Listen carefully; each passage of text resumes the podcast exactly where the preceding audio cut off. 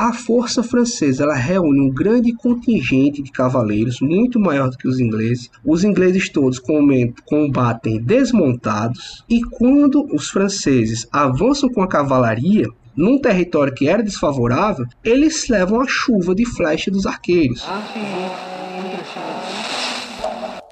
Você está ouvindo o História FM.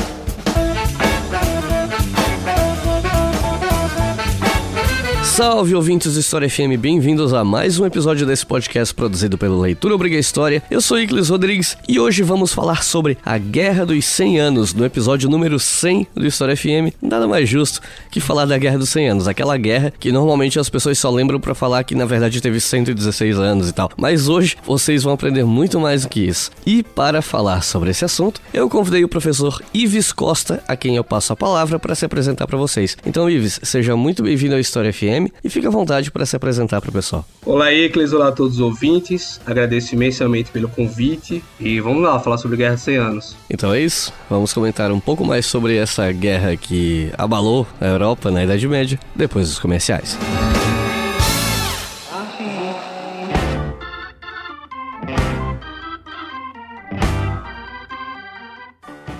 Pessoal, é com muito orgulho que eu venho aqui dizer para vocês que o História FM chegou ao seu episódio número 100. Quando eu comecei esse podcast, eu honestamente não fazia ideia que a gente ia chegar tão longe, porque eu já falei disso em alguns lugares e tal, mas nem todo mundo sabe. Quando eu comecei o podcast, eu não tava levando muita fé nele, porque na minha cabeça, meu negócio era fazer vídeo no YouTube, podcast era uma tentativa porque as pessoas pediram muito. Então eu pensei, já que as pessoas querem tanto, né? Eu lembro que na época até fiz uma meta no Apoia-se, ó, quando bater essa meta aqui, eu começo a fazer podcast. Aí depois eu cortei essa meta pela metade, porque era um número muito alto que não ia chegar nunca. Pensei, não, eu vou baixar essa meta.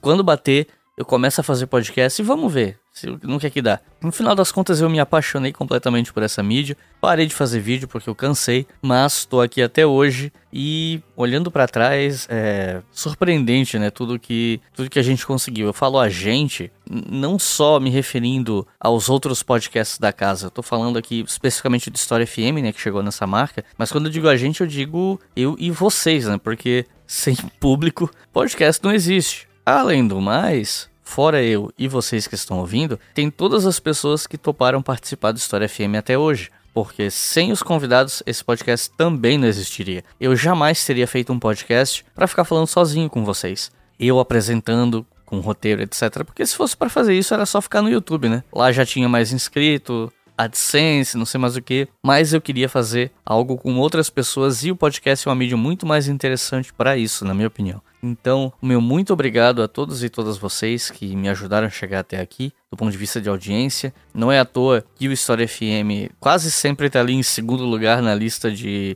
podcasts de história mais ouvidos do Brasil no Spotify. Então, meu muito obrigado a vocês a todos os colegas que já me ajudaram, os professores que já deram entrevista, todo mundo que já divulgou, e o meu muito obrigado especialmente para os nossos colaboradores no Apoia-se, porque se hoje eu posso ser uma das pouquíssimas pessoas privilegiadas de poder viver com o seu trabalho na internet, fazendo o que gosta, fazendo o que ama, isso é graças ao pessoal que nos apoia, que apoia o Leitura Obrigatória como um todo, mas especialmente quem apoia por causa do História FM. E se você quer fazer parte disso, se você quer fazer parte dessa história e colaborar com a gente financeiramente, caso você possa, você pode fazer isso com dois reais por mês via boleto ou cartão e se você fizer os cinco reais por mês ou mais, você pode ouvir os episódios do História FM, Estação Brasil e Colunas de Hércules com antecedência. Os nossos novos apoiadores e apoiadoras são Paulo Bolonha, Antero Martins, Davi Define, Érica Koch, Gelson Araújo, Carlos Vinícius, Caio Coutinho, Marcos Gomes, Matheus Nota, Manuel Flores, Tatiana Saito e Rodrigo Cavalcante. Muito obrigado, pessoal.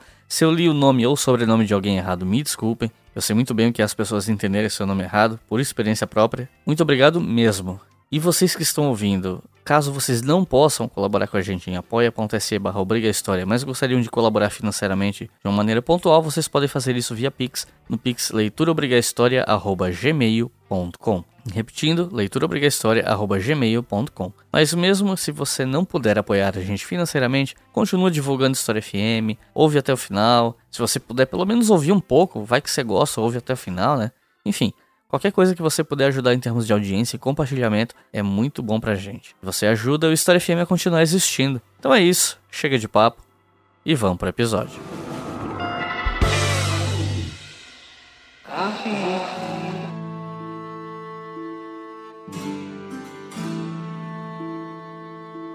Eu queria começar esse episódio te perguntando quem foram os principais responsáveis por essa guerra. A gente sabe, em linhas gerais, que essa guerra ela teria acontecido entre França e Inglaterra. Só que essa França e essa Inglaterra medievais, elas não são exatamente as mesmas coisas dos países França e Inglaterra de hoje, né? A configuração territorial, política e tal era diferente. Então eu queria pedir para você explicar um pouco melhor para o pessoal que está ouvindo, para o pessoal entender melhor o contexto dessa guerra, né? Dessa França França, dessa Inglaterra da época?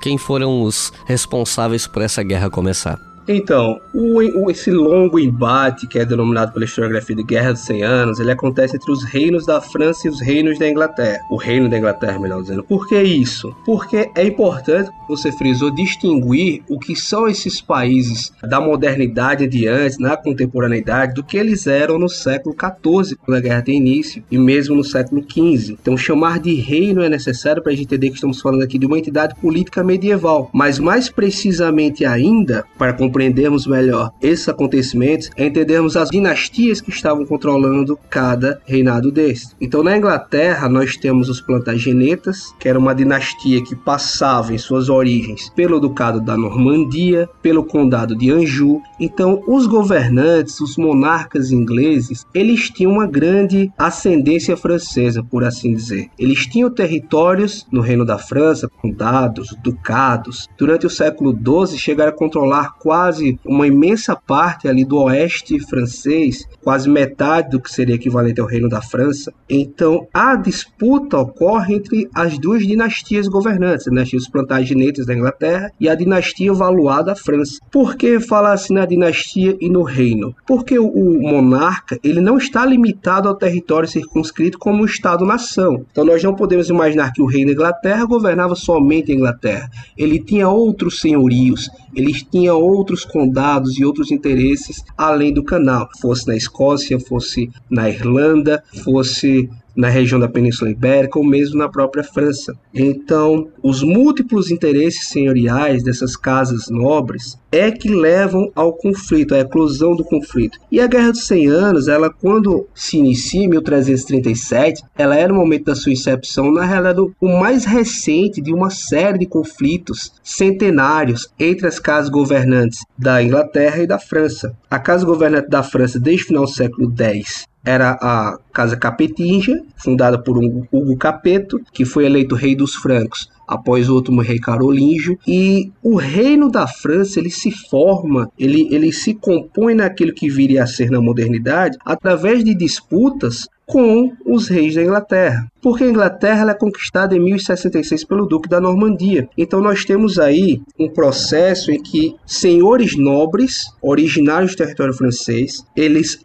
vão para a Inglaterra, eles conquistam aquele território e submetem ao governo normando. Então essa Inglaterra anglo-normanda ela mantém ligações intensas com a França. Um dos reis mais famosos da Inglaterra, que é o rei Ricardo Coração de Leão, famoso rei cruzado, ele era duque da Aquitânia, que ele herdou de sua mãe um imenso território no oeste francês, extremamente rico, extremamente disputado. Então, muitas vezes os reis de Inglaterra eles prezavam muito mais suas posses continentais do que necessariamente o reino inglês. E Durante o século XIII é que o reino da França ele se configura, ele subjuga, ele controla essa região do seu oeste através do conflito com o monarca da Inglaterra. Então, simplificando, são duas casas dinásticas que passam séculos disputando território, questões fronteiriças, discutindo suzerania e quem deve homenagear quem, quem é um suzerano, quem deve ter a relação de vassalagem. E a Guerra de 100 Anos ela acaba sendo o último, no século XIV, de uma série desses longos conflitos que aconteceram. O que é que mais especificamente explode a Guerra dos 100 Anos? Que vai ser a denominação posterior, claro. Mas o que é que dá início a isso?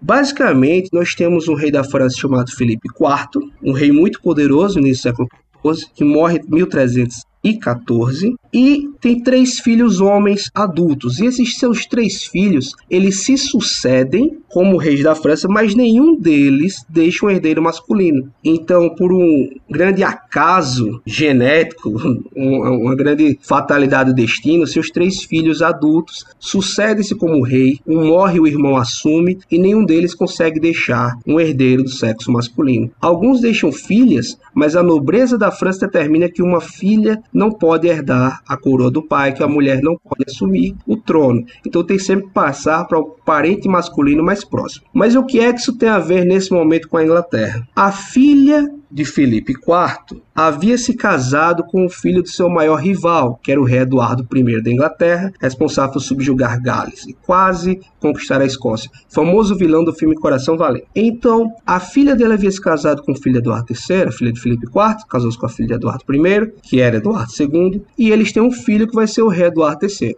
que é que estou querendo dizer? O rei da Inglaterra, Eduardo III, era descendente direto, por parte de sua mãe, do rei Filipe IV da França. Ok. Então, quando chega o momento em que os filhos de Felipe IV morrem sucessivamente e não há mais um herdeiro em linha direta, cogita-se a possibilidade de Eduardo III da Inglaterra, naquele momento muito jovem, ser o legítimo herdeiro da coroa francesa. A reivindicação dele não é levada à frente, a nobreza da França não aceita que um rei inglês vai ser também seu suzerano, e eles decidem passar a coroa para um primo dos reis que haviam falecido, o sobrinho de Felipe IV, que era o rei chamado Filipe de Valois, um rei, perdão, um nobre chamado Filipe de Valois. Então o que é que acontece? A princípio, o rei da Inglaterra aceita essa conclamação de que Filipe de Valois, que é coroado como Filipe VI, se torne o novo rei, ele o reconhece, mas quando ele atinge a maioridade, ele começa a contestar. E como falei anteriormente, os reis ingleses tinham território na França. Eles tinham ducados e tinham condados. E os reis da França constantemente entravam em atrito pelo controle exercido nesses condados, nesses ducados, nesses territórios, nesses senhorios, enfim. Então, por exemplo, a quem cabia o direito de apelação nos tribunais? O rei da Inglaterra teria a voz da decisão final ou seria o seu suzerano nominal, que era o rei da França? Então, essas disputas por controle dos territórios que pertenciam à monarquia plantageneta também alimentam a rivalidade.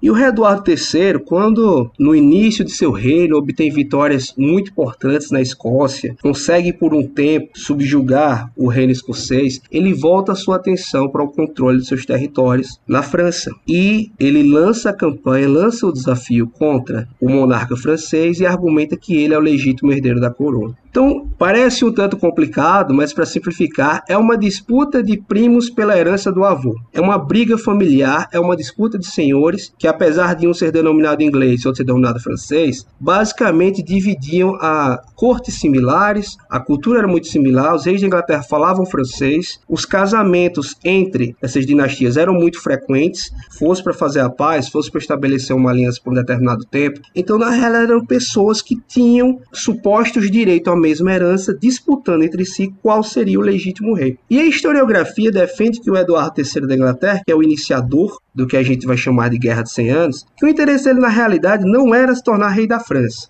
Isso era um argumento jurídico, argumento de que, olha, eu sou rei, logo a autoridade é minha, logo os territórios, do caso senhorios, condados que eu controlo, não podem se submeter a este outro monarca que está usurpando a minha coroa. O que o Eduardo III almejava, segundo parte dos historiadores, era controlar a região da Aquitânia, a região da Normandia, a região do oeste e noroeste da França, que era direito de seus antepassados, que havia sido tomada pelos reis franceses um processo desde o século XIII de conflito, e ele desejava controlar essa região em seu próprio nome, de forma independente. Ou seja, remover a suzerania, mesmo que fosse só uma homenagem artificial devida ao rei da França e governar aquilo em seu próprio nome. Caso isso se efetivasse, mudaria muito a configuração do reino francês, porque aí um grande bloco territorial se tornaria de fato independente e sob a esfera de comando direto, sem possibilidade de argumento ou apelação do rei da Inglaterra. Claro, o rei da França, Filipe VI de Valois, recusa essa alegação, essa reivindicação, e aí os dois vão à guerra. Mas apesar das tentativas iniciais das caramuças iniciais das disputas diplomáticas, demora-se um pouco até que a guerra de fato exploda, se torne mais do que uma mera disputa jurídica, uma disputa de fronteira, uma disputa que não se alongaria tanto e não teria um impacto tão profundo na história da Baixa Idade Média. 1337 ocorre a declaração do rei Eduardo III, buscando seus territórios da França. Alguns anos depois, aquele de fato argumenta ser o legítimo rei francês. Há uma batalha naval muito importante travada em Sluis, em 1340, salvo engano, que os ingleses vencem, mas que não chega a resolver o conflito. Então, leva-se um tempo até que os exércitos se componham, que se enfrentem em batalha e que a guerra se manifeste como algo de fato duradouro. Porque, na realidade, para o rei inglês reivindicar a coroa da França e afirmar sua legitimidade, isso é algo relativamente simples, mas daí a conseguir exercer esse controle e fazer valer a sua afirmação é muito mais complexo. Homens tinham que ser recrutados, exércitos organizados, comida reunida, navios, equipamento. Da mesma forma, o reino da França ele era imenso para os padrões medievais e era extremamente poderoso. Tinha um exército um grande número de cavaleiros, talvez o exército medieval mais poderoso. E a Inglaterra não tinha essa mesma capacidade em termos de quantitativos, mas devido às guerras contra a Escócia na década de 1330, o rei Eduardo III era um comandante militar muito experiente, o exército inglês era extremamente bem preparado, os métodos de recrutamento, de reunião de tropas haviam se desenvolvido bastante durante aquele período, e mesmo as táticas, as formas de combate, a organização militar. Geralmente os ingleses produziam forças, exércitos que eram bem menores, que os franceses eram capazes de reunir, mas que eram extremamente eficazes, muito efetivos. Mas daí a se organizar a ponto de conseguir atravessar em navios e fazer de fato conquistas, levou-se algum tempo. É só durante a década de 1340 que se acontecem os embates mais intensos que vão definir as grandes batalhas, os grandes momentos dessa guerra. Então, como eu falei, Claro, quando a gente fala de Guerra de 100 Anos, é um nome que se estende, poxa, 116, 117 anos, é um período muito longo, e não houve, claro, guerra contínua durante todo esse tempo. Temos que entender aí que houve mudança de monarca, houve sucessões, houveram diversas transformações, tanto no contexto inglês quanto no contexto francês. É um período que não é de luta contínua, mesmo quando se inicia com mais ferocidade, mas é um período que não não pode ser compreendido como um grande evento, uma grande guerra única. Alguns historiadores dividem cerca de quatro períodos, cinco períodos. Tem uma tradição enciclopédica coloca três ali: a fase eduardiana, a fase carolina, a fase Lancaster,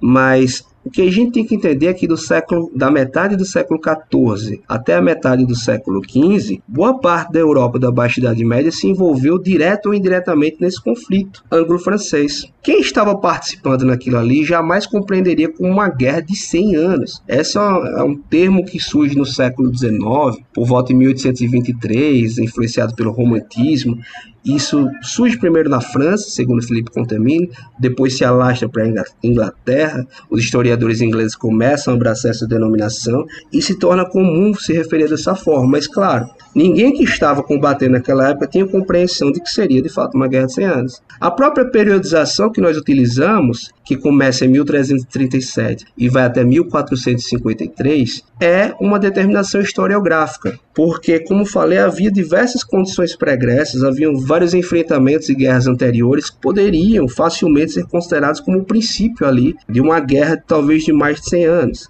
Houve conflitos contínuos entre as monarquias inglesa, inglesa e francesa durante toda a Idade Média. Claro, o que diferencia o que a gente chama de guerra de 100 anos é que havia uma reivindicação de fato do rei inglês ser o legítimo rei da França, que traria uma unificação das coroas se houvesse sucesso. Isso é o que diferencia. Mas até mesmo a data final de 1453, ela é uma data colocada pela historiografia, porque conflitos continuaram acontecendo, a reivindicação dos reis ingleses continuaram pelo menos até 1475. Houve uma região ao redor da cidade de Calais que foi tomada pelos ingleses em 1347 e ela permanece sendo governada pelos monarcas ingleses até 1558. Então ali já na Idade Moderna, durante governo de Mary, de Mary I, filha de Henrique VIII, é que os ingleses perdem essa posse continental. Então, pode-se dizer que a guerra, se nós analisarmos de forma bem, bem incisiva, fica, se torna mais difícil dizer uma data de início e uma data de término, porque ela tem muitas consequências posteriores. Até o século 17, 18, 19, ingleses e franceses continuam, continuam combatendo. O rei da Inglaterra ele só deixa de usar o título de rei da França na época napoleônica, quando para fazer um acordo de paz com Napoleão, ele uma das condições é abolir o título e a reivindicação de rei da França. Claro que naquela altura era um título puramente formal,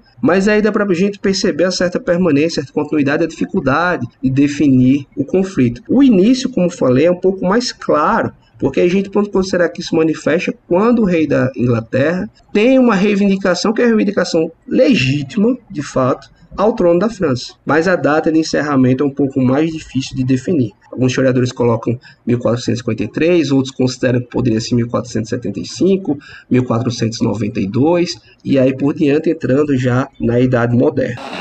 They don't hang you because you're a Baptist, they hang you because you're black.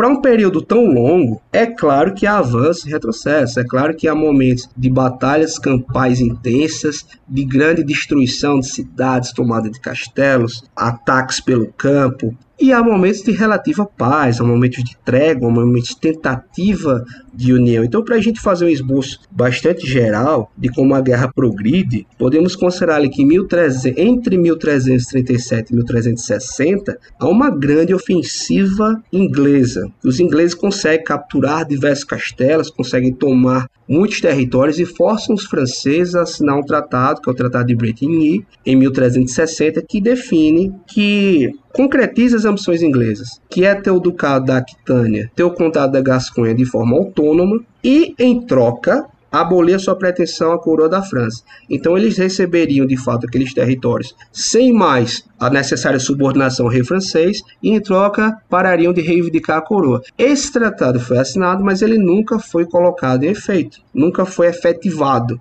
Mas esse primeiro momento, 1337, 1360, marcado por muitas vitórias inglesas, e chega um momento em que os ingleses quase conseguem, de fato, tomar uma grande porção da França como território para controlar de forma independente. Transformar, simplificando aqui, transformar um pedaço da França em parte do reino da Inglaterra. there. Entre 1369, mais ou menos, 1389, há um grande recrudescimento dos avanços ingleses. O tratado não é efetivado, os ingleses começam a perder pouco a pouco seus castelos, suas fortalezas, as cidades que haviam tomado nas décadas anteriores, e os franceses eles, eles reagem e conseguem desfazer muito do sucesso inglês naquele, que havia acontecido naquele primeiro momento. E se deve a uma série de fatores. O rei da Inglaterra, Eduardo III, se torna idoso, falece, seu filho, que era um grande general, Eduardo de Woodstock, considerado pela historiografia, chamado pela historiografia de Eduardo Príncipe Negro, que é um termo que vem depois,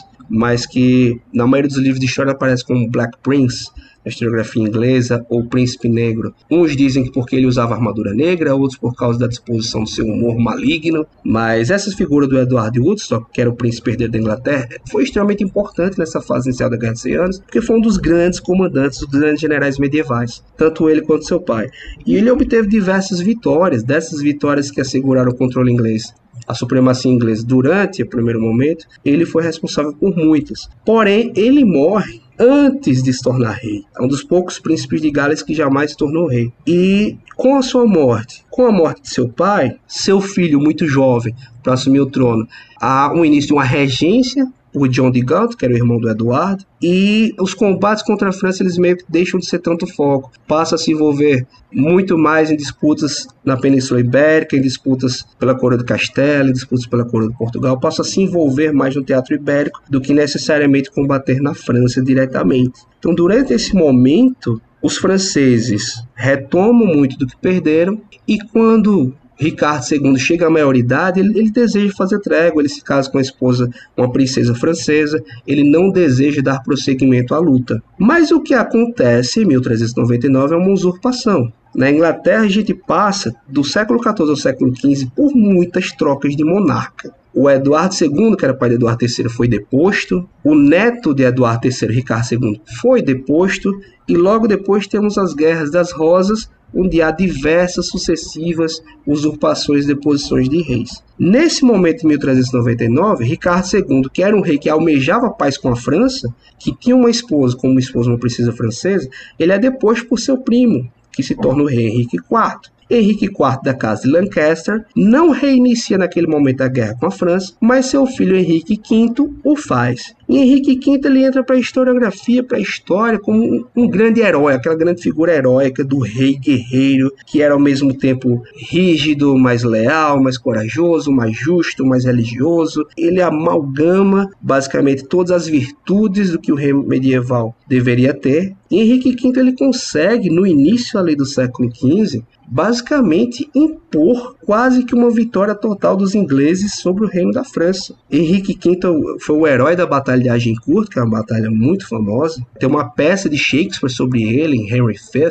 que serviu para consolidar essa imagem do rei guerreiro, rei herói, na memória coletiva, principalmente na Inglaterra. E ele teve um grande sucesso, conquistando castelos, tomando boa parte da Normandia. Porém, quando a gente fala dessas histórias senhoriais, histórias monárquicas, o acaso, o destino, as relações pessoais, os azares pessoais e as sortes, eles, eles têm um peso muito grande. Então Henrique V era esse rei guerreiro extremamente poderoso que ele consegue impor aos franceses em 1420 que ele seja reconhecido como herdeiro da coroa francesa. Ele morre jovem. Ele morre com cerca de seus 30 e poucos anos ali. Ele pega desinteria, pega uma doença que na época era chamada de fluxo sangrento, e ele morre ainda jovem. Com isso, ele que era um rei que poderia ter herdado a coroa da França, não o faz. E seu filho Henrique VI, muito jovem, ainda uma criança quando o pai morre, passa por uma série de regências dos irmãos do Henrique V, e aí mais uma vez há um contra-ataque por causa da França. Então esse caso, a sucessão monárquica, a morte dos reis, a chegada ao trono de, de príncipes ainda muito jovens, ainda infantes, afetam muito o desenvolvimento da guerra. Porque a gente está falando aqui não são estados-nações, não são entidades políticas autônomas ou, ou independentes da figura do seu líder, não. São reinos medievais. Eles as relações políticas elas são baseadas no personalismo as relações que o rei tem, a personalidade, seu carisma, seu, seu caráter, seu jeito de ser, influencia muito os rumos que o reino toma. Influencia se vai continuar com a guerra, se vai fazer trégua, se quer aliança, se quer aumentar as inimizades e até mesmo a necessidade do rei como líder militar é o que produz as grandes viradas dramáticas dessa época. Porque alguns reis eram comandantes militares extraordinários, como Eduardo III e Henrique V. Outros eram eram extremamente ineptos, como Ricardo II e Henrique VI. E durante essas transições, os rumos da guerra e os rumos da política feita entre esses países são alterados. E é a partir do momento em que Henrique VI chega ao trono, a França retoma a ofensiva, a França passa pelo momento ali, finalzinho da década de 1420, pelo aparecimento de Joana d'Arc, que é uma figura extremamente importante, uma liderança carismática, inspiradora, que ajuda os franceses a levantar o cerco contra a cidade de Orléans, que já estava sendo atacada por muito tempo pelos ingleses. Consegue reagrupar, reanimar os franceses a terem batalhas decisivas e, mais que tudo, promover a coroação de Carlos VII, porque pelo tratado que havia sido feito com Carlos VI, o herdeiro do reino da França era o rei da Inglaterra. Então, quando Carlos VI morreu, seu herdeiro legal era Henrique VI, já que Henrique V havia falecido. Porém, faz-se aquela campanha, aquele movimento pela coroação de Carlos VII, que era o filho legítimo de Carlos VI, para que um rei francês seja coroado como rei da França. E aí a campanha de Joana d'Arc é bem sucedida, ele é coroado na cidade de Ramos, uma cidade muito tradicional onde todos os monarcas eram coroados. E aí, apressadamente, os ingleses levam Henrique VI para ser coroado também como rei da Inglaterra. Ele ainda criança foi coroado como rei da Inglaterra e como rei da França. Ele vai para a França e coroado em Paris, dois anos depois, se não me engano, que Carlos VII da França foi coroado. Então tem um momento aí na história, na primeira metade do século XV, em que dois reis foram coroados como rei da França. Um deles era Henrique VI da Inglaterra e o outro era Carlos VII da França. E na Idade Média, o que é que determina, afinal, se o tratado determinava uma coisa, se a lei dizia uma coisa, se as tradições demandavam outra? O que é que determina quem vai ser o rei? Em grande parte, era o sucesso em batalha e além disso, a capacidade de arregimentar os nobres para sua causa. Carlos VII da França, ele conseguiu mostrar, auxiliado imensamente por Joana d'Arc, que os franceses eram capazes de vencer os ingleses. Que os ingleses tiveram tanto sucesso militares que tinham momentos que acreditavam que eles eram invencíveis. Mas eles mostraram que podiam ser vencidos e, ao mesmo tempo, o monarca que assumiu o trono da Inglaterra era muito fraco. Quando eu digo fraco, em fraqueza de caráter, era um homem tímido, inseguro, não era um guerreiro como o pai, não tinha aptidão para ser rei e liderar num momento tão contestado. E os regentes, seus tios, tinham disputas entre eles, havia disputas com os ingleses que residiam na Normandia, com os grandes senhores. A Inglaterra ela passa por uma série de dificuldades, não consegue fazer uma frente unificada em reação à revanche francesa. Mas claro, eu estou aqui falando muito pelo ponto de vista dos ingleses, mas pelo lado francês também houveram muitos conflitos internos, muitas guerras civis. Alguns historiadores afirmam categoricamente a Guerra dos 100 Anos não foi só uma guerra entre Reino de França e Reino da Inglaterra, foi também uma guerra civil francesa, em que vários partidários da nobreza disputavam o trono entre si e alguns deles ora se aliaram, ora se aliavam aos reis da Inglaterra, ora aos reis da França. Então havia toda uma série de disputas de principados e ducados poderosos da França que ora se aliavam ao rei, ora ficavam contra ele. Mas aí a partir da na primeira metade do século XIV Após a morte de Henrique V, a maré começa a virar a favor dos franceses, até que se chega ao momento que é tido como o final formal da Guerra de 100 Anos, que é a Batalha de Castillon, em 1453. Quando os, os franceses eles conseguem uma vitória extremamente significativa contra as forças dos ingleses, os plantagenetas, quer dizer, nessa época já era Lancaster, não posso mais falar plantagenetas, porque há uma mudança dinástica na Inglaterra quando Henrique IV usurpa o trono de Ricardo II.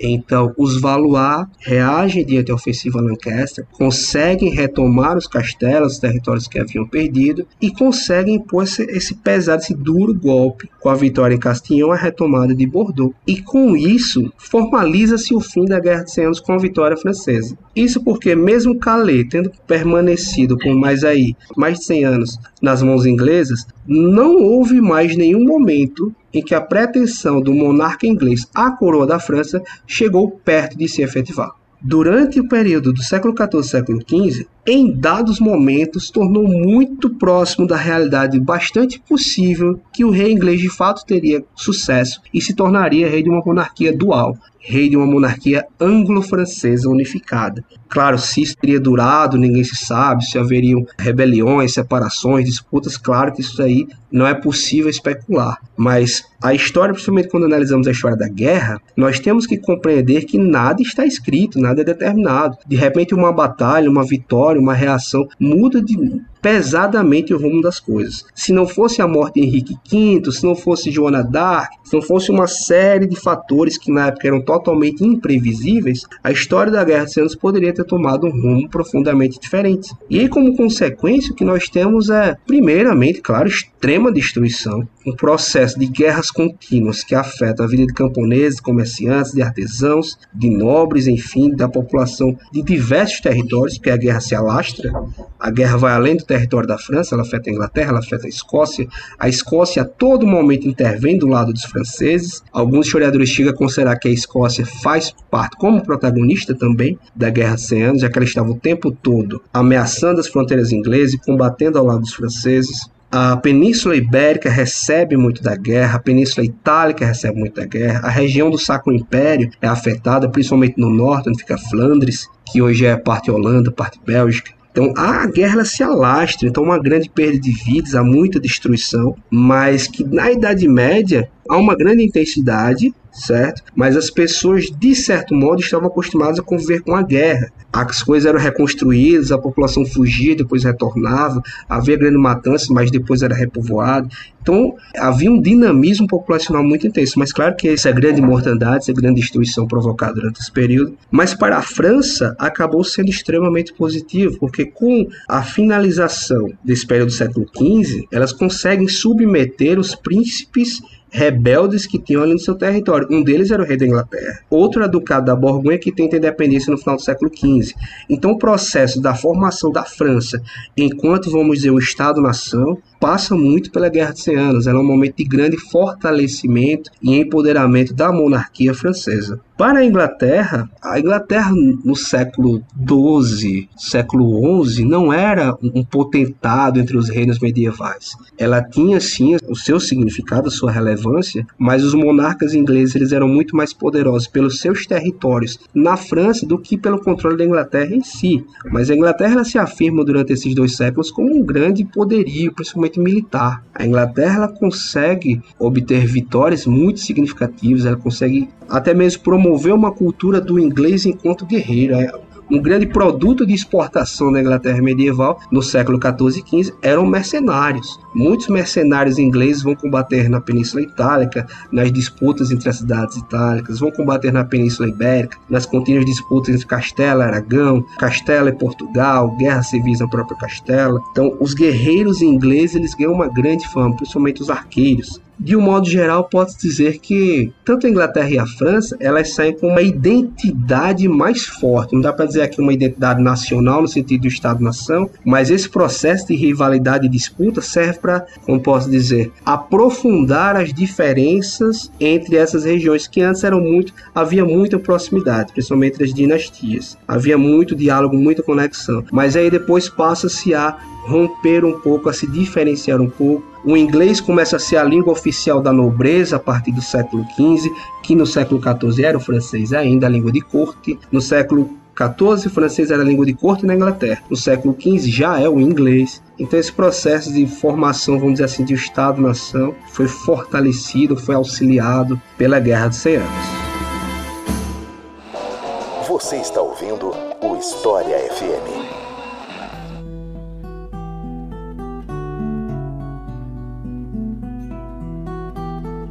Além desse conflito entre França e Inglaterra, ocorreram outros conflitos ali paralelos que de alguma maneira são colocados no mesmo balaio da Guerra dos 100 Anos? Não sei se, por exemplo, Guerra Civil em Castela tem alguma relação com isso, enfim. Ocorreram sim a Guerra dos 100 Anos ela é melhor entendida não unicamente, não exclusivamente como um conflito entre França e Inglaterra, mas como um evento europeu da Baixa Idade Média, um evento que tem repercussões continentais. Porque esses monarcas, eles não governavam estados isolados, eles tinham alianças, alianças de casamento, alianças políticas, alianças militares. Então os conflitos entre essas duas casas reais se espalhavam através de outros. Isso acontece, por exemplo, em Castela, quando há uma guerra civil, há dois pretendentes ao trono, Henrique e Pedro, Henrique de Trastâmara e Pedro Cruel, e cada um desses pretendentes é apoiado ou pela França ou pela Inglaterra. Há uma grande batalha disputada em 1367 em Nájera, em que os ingleses, o próprio príncipe galês, próprio príncipe de Gales comanda os exércitos de uma parte, de um segmento das forças de Castelo, de um, como é que eu posso colocar, de um partido. Ele lidera forças de uma facção castelhana e do outro lado nós temos comandantes generais da França comandando o outro segmento de forças castelhanas. Então é uma guerra ali, que é uma guerra civil de Castela entre dois nobres disputando o trono, mas que ao mesmo tempo é uma, um combate relacionado às disputas entre França e Inglaterra. Eles vão a campo de forma literal, membros da nobreza inglesa, membros da nobreza francesa, combater para cada um colocar seu pretendente ao trono. É curioso que no, em Nájera os ingleses vencem, mas eles perdem. Eles vencem a batalha, mas eles perdem a guerra. Os franceses são derrotados no campo, mas o pretendente deles acaba assumindo o trono porque o outro pretendente apoiado pelos ingleses, ele morre e os ingleses acabam sofrendo uma grande perda, porque eles haviam sido prometidos recursos para que eles efetivassem a campanha, recursos financeiros que eles jamais recebem. Então, uma campanha que os ingleses embarcam tentando atrair o reino de Castelo, que era muito poderoso, para o seu lado, eles acabam sofrendo um grande revés econômico, que os força a aumentar a tributação de territórios franceses e leva a uma série de sublevações, uma série de problemas de larga escala. Até mesmo as guerras pela independência de Portugal perpassam a Guerra de 100 Anos. Se a gente pegar ali o período de 1383, 1385, o interregno português, que é quando o rei de Portugal ele morre sem deixar herdeiros, Então o rei de Castela, que tem uma relação de parentesco, ele decide anexar o trono português. Mas a nobreza portuguesa elege João de Avis, que era grão-mestre da ordem de Avis, que ele era um filho ilegítimo, teoricamente não poderia herdar a coroa, mas que a nobreza, por não querer um rei de Castela controlando Portugal, o coloca à frente como seu soberano e eles recebem apoio de mercenários ingleses. Eles recebem apoio de forças inglesas até uma das uma batalha muito significativa da história de Portugal, que é a Batalha de Aljubarrota em 1385, que é ali um daqueles momentos institucionalizados de quando surge um dos momentos fundadores da nação portuguesa, ele foi combatido em grande parte por mercenários ingleses. A Inglaterra e a França, a partir dessa época, elas fazem um acordo, o Tratado de Windsor, que até hoje permanece, que é a Aliança Anglo-Portuguesa, que é o tratado militar de maior longevidade da história, que até hoje está em efetividade que é uma aliança celebrada entre o rei de Portugal e o rei da Inglaterra. Há um casamento dinástico feito e eles mantêm até o momento quando Dom João VI é trazido para o Brasil pela Marinha Britânica, era esse tratado aí que havia sido renovado diversas vezes e que foi mais uma vez reinvocado. Além disso, houveram tentativas dos próprios nobres ingleses de tomar o trono de Castela para si. Tentativa de nobres portugueses de tomar o trono de Castela para si, e a nobreza inglesa estava ali no meio, principalmente na figura de John de Gaunt, que era filho, um dos filhos de Eduardo III, que ele era casado com uma esposa castelhana, e ele a todo momento tentou controlar, conseguir o trono de Castela para si, como uma forma de colocar, deixar a França isolada fazer um, uma monarquia plantageneta que se espalhasse pelo continente europeu e remover seus adversários dos reinos ao redor. A guerra, como eu falei, ela se espalha pelo Sacro Império, pelas cidades italianas, muitas companhias mercenárias, elas combatem na, na Península Itálica. Há uma companhia muito famosa chamada Companhia Branca, liderada por Sir John Rockwood, que era um cavaleiro inglês, e eles combatem na Itália durante muito tempo, era uma companhia extremamente famosa ou infame, como se queira colocar, de mercenários, grande número de arqueiros, de homens de armas, e que nos momentos de trégua nas batalhas contra os franceses, eles iam oferecer seus serviços aos senhores das cidades itálicas. Então havia uma grande exportação de mercenários. No caso da região de Flandres, houveram batalhas travadas, houveram recrut houve recrutamento de exército, tanto que o momento em que Eduardo III reivindica formalmente pela primeira vez a coroa francesa, ele faz isso em Flandres. Ele estava desejando naquele momento atrair a população flamenga para sua causa, já que eles deviam lealdade nominal ao rei da França, ele afirma ser o rei da França. Há um primeiro momento em que o imperador intervém, momentos posteriores ele já não o faz de forma direta, mas muitos membros da nobreza do império participam. Na grande batalha de Crecy, por exemplo, nós temos tchecos, luxemburgueses, nós temos membros da parte da Europa Oriental, da nobreza, que viajam para combater pela causa do rei da França, já que haviam muitas alianças matrimoniais e muitas proximidades. Inclusive, um imperador, não sei se Carlos, não vou lembrar agora qual era a numeração, mas um dos imperadores do Sacro Império, ele combateu em Crecy do lado francês imperador Carlos, que era rei da Germânia na época. Ele teve o apoio dos franceses para conseguir ser elevado como rei dos germânicos, depois se torna imperador e ele combateu contra os ingleses na grande batalha de Crecy. E bom, aproveitando que você mencionou essa batalha de Crecy, por que, que ela foi tão significativa? O que que essa batalha tem assim que destacou ela no meio desses todos esses anos de guerra? Crecy foi uma batalha excepcional para os padrões medievais. Em primeiro lugar, porque houve uma grande mortandade de nobres. Muitos nobres foram mortos no campo de batalha, o que não era tão comum. Nós estamos acostumados a ver nos filmes, séries, a Idade Média como sendo algo extremamente brutal, extremamente violento. Eu não quero dizer que não fosse em certos momentos, mas não era tanto assim. Diversas vezes, quando se combatia, se tomava reféns. Não havia as execuções de prisioneiros, era uma coisa muito comum. A grande mortandade no campo de batalha não era tão comum. Geralmente havia muito mais feridos do que mortos, necessariamente. E Crescer ela foi marcante por ter sido uma batalha campal de grandes proporções e ter um grande número de mortos. Mas além disso, ela foi o primeiro grande conflito terrestre da Guerra dos 100 Anos. Havia acontecido a Batalha Naval de Sluis, que garantiu aos ingleses o controle marítimo por um certo tempo, mas os exércitos Plantagenet e os exércitos Valois não haviam ainda se enfrentado diretamente.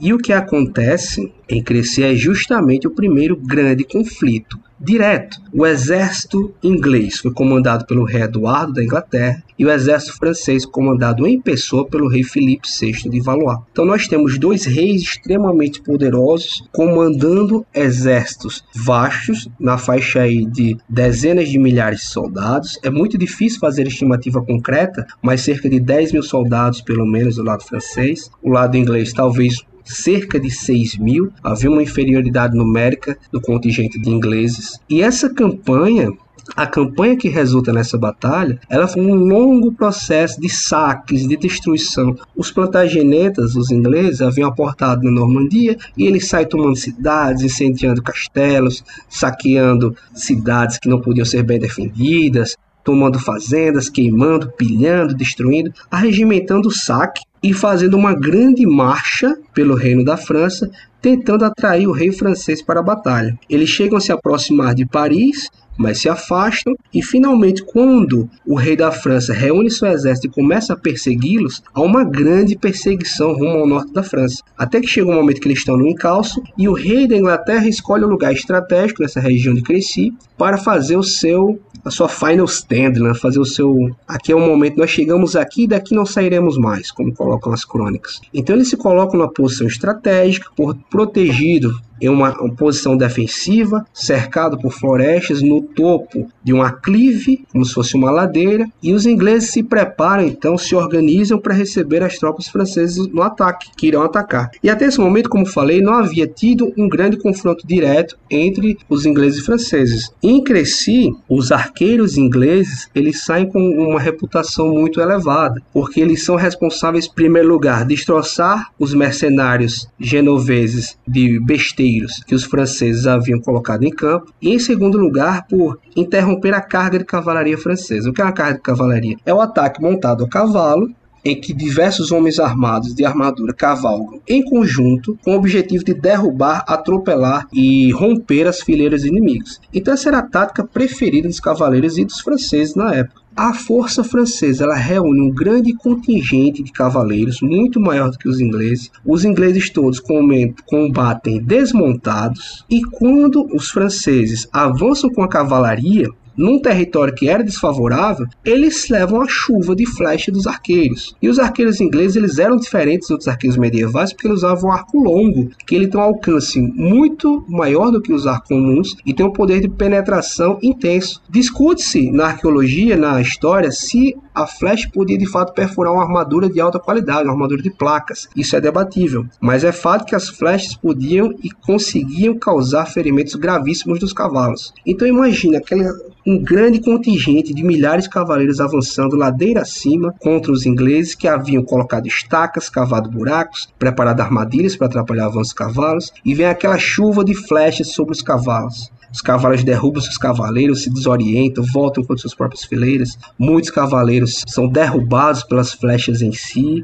E sobre esses cavaleiros que avançam, que são desorientados, estão derrubados e feridos, os ingleses a pé atacam. Os ingleses que estão ali formando uma fileira defensiva, tem entre eles cavaleiros, homens de armas, lanceiros, mas todos eles montando combatendo sem cavalo, todos a pé, eles avançam sobre essa linha francesa desorganizada. Então a cavalaria, que ela era tida como o contingente superior, o elemento superior dos exércitos medievais, ela é totalmente invalidada nesse ataque. Quanto mais cavaleiros avançam, mais o campo fica confuso, mais se torna difícil percorrê-lo, e os ingleses avançam sobre isso, utilizando suas flechas, utilizando machados, espadas, derrubando os cavaleiros caídos. E a luta ela se estende por um longo tempo, que as batalhas medievais geralmente terminavam em poucas horas. Havia um confronto, havia logo após uma fuga do lado que percebia que iria perder. Nesse caso não, durou uma tarde inteira. Já havia escurecido quando a batalha termina. As forças francesas, que aí tinha cavaleiros germânicos, tinham cavaleiros do Império. Elas chegam próximos das linhas inglesas, mas não conseguem rompê-las. Há um combate corpo a corpo muito intenso na vanguarda liderada por Eduardo, príncipe de Gales. Mas os franceses não conseguem obter a vitória, eles são rechaçados e são dispersos do campo, são forçados a abandonar o campo e deixam um número imenso, cerca de 1.500 nobres, fora outros cavaleiros comuns que não tinham título de nobreza, que são deixados mortos no campo,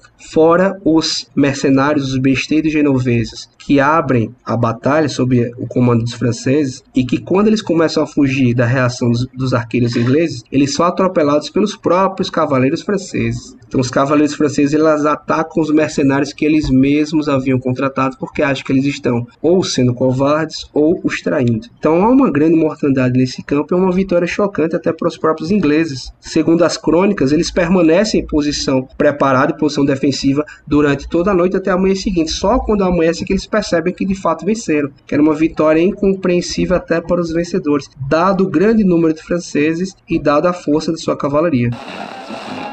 Britain and France were old rivals in Europe and overseas. But now, Pitt feared Napoleon's conquests had made France too powerful. The French Emperor had to be defeated.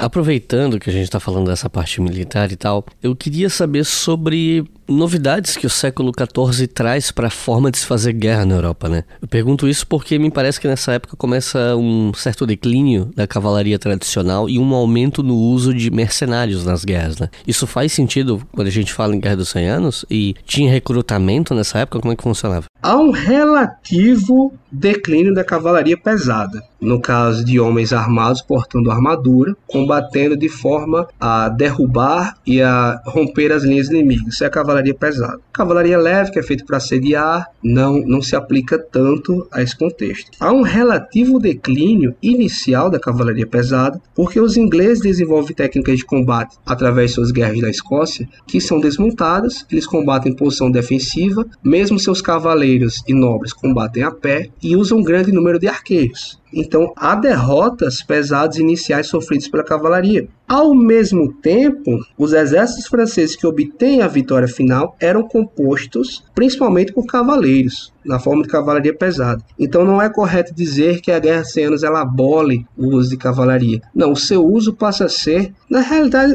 o, o que se muda é uma percepção, porque há muito tempo se estabelece a percepção de que no medievo a vitória era sempre obtida pela cavalaria, o que não era. As tropas desmontadas de infantaria sempre tiveram uma grande importância, principalmente nos cercos, nas tomadas de pontos fortes e nos, nas batalhas defensivas. O que acontece é que se fica cada vez mais claro que a cavalaria só tem sucesso se utilizada em condições favoráveis. Então a cavalaria usada em Crescer não foi utilizada numa condição que valorizava suas virtudes. Pelo contrário, o mesmo vai acontecer em Agincourt, nós vamos falar daqui a pouco. Mas a cavalaria ela de fato passa por um relativo declínio em relação a, a ser absoluta ou ser percebida como uma força absoluta para a vitória, mas, mesmo em batalhas inglesas, ela em determinados momentos é chave para a vitória, como na Batalha de Poitiers, em 1356, em que o exército inglês e o exército francês estão ali travados no combate corpo a corpo, ambos os lados lutando a pé, e a vitória é decidida por um ataque de cavalaria inglesa e gascã, que contorna a retaguarda dos inimigos e atacam pelos seus flancos e por trás. Então a cavalaria ela tem sim o seu mérito, ela tem o seu uso, ela vai continuar sendo utilizada pelos franceses até o final do século XV, no mínimo. Alguns historiadores debatem quanto tempo ela continua sendo utilizada depois, mas as suas fraquezas também se tornam muito visíveis se tornam expostos de forma muito clara. Ao desenvolvimento do século XIV, da artilharia, e a artilharia ela tem um grande avanço entre o século XIV e o século XV. Tem um historiador norte-americano chamado Clifford J. Rogers que ele faz pesquisas muito interessantes a esse respeito, e ele diz que na, a Guerra Sem Anos marcou quase que uma revolução militar, uma revolução nas formas de combate. Primeiro porque a infantaria passou a ser utilizada de forma muito mais intensa do que era utilizada em épocas anteriores. A infantaria passou a ser muito mais valorizada, não só dos arqueiros, que é a infantaria leve, mas de combatentes de armadura pesada que combatem a pé, que era a infantaria pesada. Basicamente, o cerne dos exércitos ingleses durante as Guerras das Rosas, ali no final do século XV, era basicamente infantaria pesada e de armadura de placas e de arqueiros dando suporte. Mas voltando para o século XIV, ao início do uso dos canhões. Os canhões são extremamente rudimentares, disparam, disparam balas feitas de pedra, demora muito para se carregar, os disparos são pouco efetivos e demora-se muito para que eles tenham de fato um papel preponderante nas batalhas ou mesmo nos cercos. Os, as armas de cerco antigas, como a trebuchet, o trabuco, eram muito mais eficazes ao lançar pedras para derrubar portões, para assolar muralhas, do que os canhões no século XIV. O que a gente vê no século XV é o desenvolvimento de canhões que são muito mais precisos, que têm disparos, uma taxa de disparo que é bem maior e que passam a ser utilizados com cada vez mais frequência e em cada vez mais quantidade. Eu acho que, o que um dos momentos mais marcantes dessa transição militar da Baixa Idade Média é o uso cada vez maior de canhões nos campos de batalha. As campanhas de Henrique V para conquistar os castelos da Normandia, elas levam alguns anos para conseguir controlar a região. O contra-ataque francês, que tem canhões melhores e em maior quantidade, retoma esses mesmos castelos em poucos meses, porque o poder destrutivo e a facilidade de mobilidade dos canhões se torna cada vez maior. E a Batalha de Castillon, que marca simbolicamente o final da Guerra dos 100 Anos, foi vencida pelos franceses por uma combinação de canhões e de cavalaria. Então há um grande uso de artilharia na Batalha de Castillon. O comandante inglês, que era John Talbot, conde de Shrewsbury, ele é morto naquela forma. Sabe aquela coisa, o clipe The Trooper do Iron Maiden? O cavaleiro liderando a carga de cavalaria contra os canhões. E aí há uma carga de cavaleiros ingleses contra os canhões franceses que são completamente vencidos. Então o uso da infantaria aumenta, se intensifica, se torna mais especializado, mais valorizado como tropas e a artilharia tem um salto tecnológico muito importante e passa a ser considerado uma força dominante para vencer nos campos de batalha. É interessante que, paralela a Castillon, em 1453 também há a queda de Constantinopla diante dos turcos otomanos. E o que derrubou a cidade de Constantinopla finalmente foi o grande poderio da artilharia do, se não me engano, Sultão Mehmed, que ele tinha uma artilharia imensa, a maior do exército da época. E aí, eu quero aproveitar para falar da Batalha de Azincourt, porque ela provavelmente é a mais famosa dessa guerra, né? Afinal de contas, por que, que essa batalha é tão lembrada? Agincourt é extremamente lembrada porque ela foi imortalizada por Shakespeare. Essa é a primeira coisa. Não é que ela não tenha sido importante, ela foi. Mas essa construção memorialística feita a partir dela é porque Shakespeare, no final do século XV, no século XVI, escreveu sua peça Henry V sobre o rei Henrique V, em que Agincourt aparece como um elemento central, o terceiro ato, da figura de um rei heróico, um grupo de soldados em menor número, mas por ter uma causa justa, acreditarem no seu rei, serem mais devotos, conseguem resistir e vencer um exército extremamente superior em termos de números. Então, em primeiro lugar, Agincourt é famosa por causa disso. Mas na realidade, o que acontece em Agincourt, em termos concretos, observando o medievo, é uma vitória simbólica extremamente importante para a causa Lancaster na Guerra de 100 Anos. Lancaster, eu relembro que Henrique IV havia usurpado o trono de Ricardo II e seu filho Henrique V, ele decide, ele era desde muito jovem, havia combatido em guerras e rebeliões contra Gales, ele decide fazer valer sua manifestação pelo trono francês. Ao contrário de Eduardo III, lá no século XIV, que estava ali reivindicando o trono francês, mas que não era seu real real interesse, vamos dizer assim. Se ele conquistasse, ótimo, se não,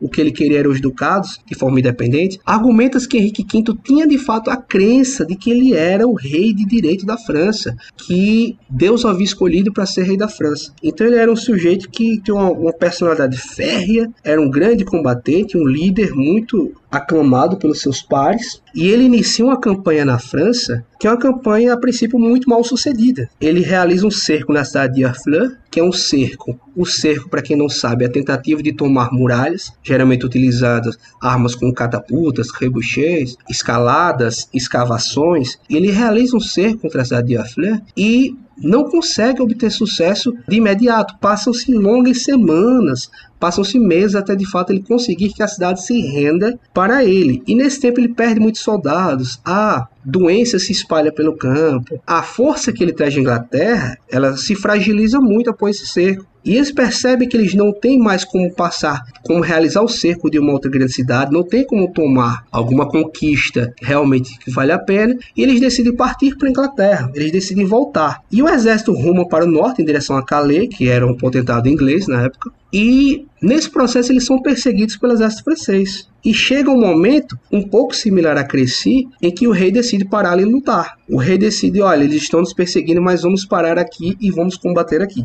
Agincourt é similar a Crécy de muitas maneiras. O exército francês estava com uma grande superioridade numérica, especialmente de cavaleiros. O exército inglês estava ainda em piores condições que aquele que combateu em Crécy, porque haviam sido assolados pela fome, pela doença, haviam sido perseguidos por diversas semanas e haviam perdido diversos soldados em toda essa longa marcha. Quando eles decidem finalmente combater, eles assumem uma posição defensiva, ficam mais uma vez no topo de um aclive e se estabelecem a pé, desmontam, utilizam canhões, haviam canhões, havia em Cresci, mas eles foram utilizados mais para efeito psicológico, para assustar os cavalos, eram canhões muito rudimentares. Em Agincourt haviam canhões do lado inglês. Forma-se uma linha defensiva com o rei, seus irmãos e seus nobres, preparados para combater a pé em número, alguns estimam cerca de 6 mil, outros um pouco mais ou um pouco menos, enquanto que os franceses teriam pelo menos o dobro daquele contingente. E os franceses eles atacam com uma carga de cavalaria,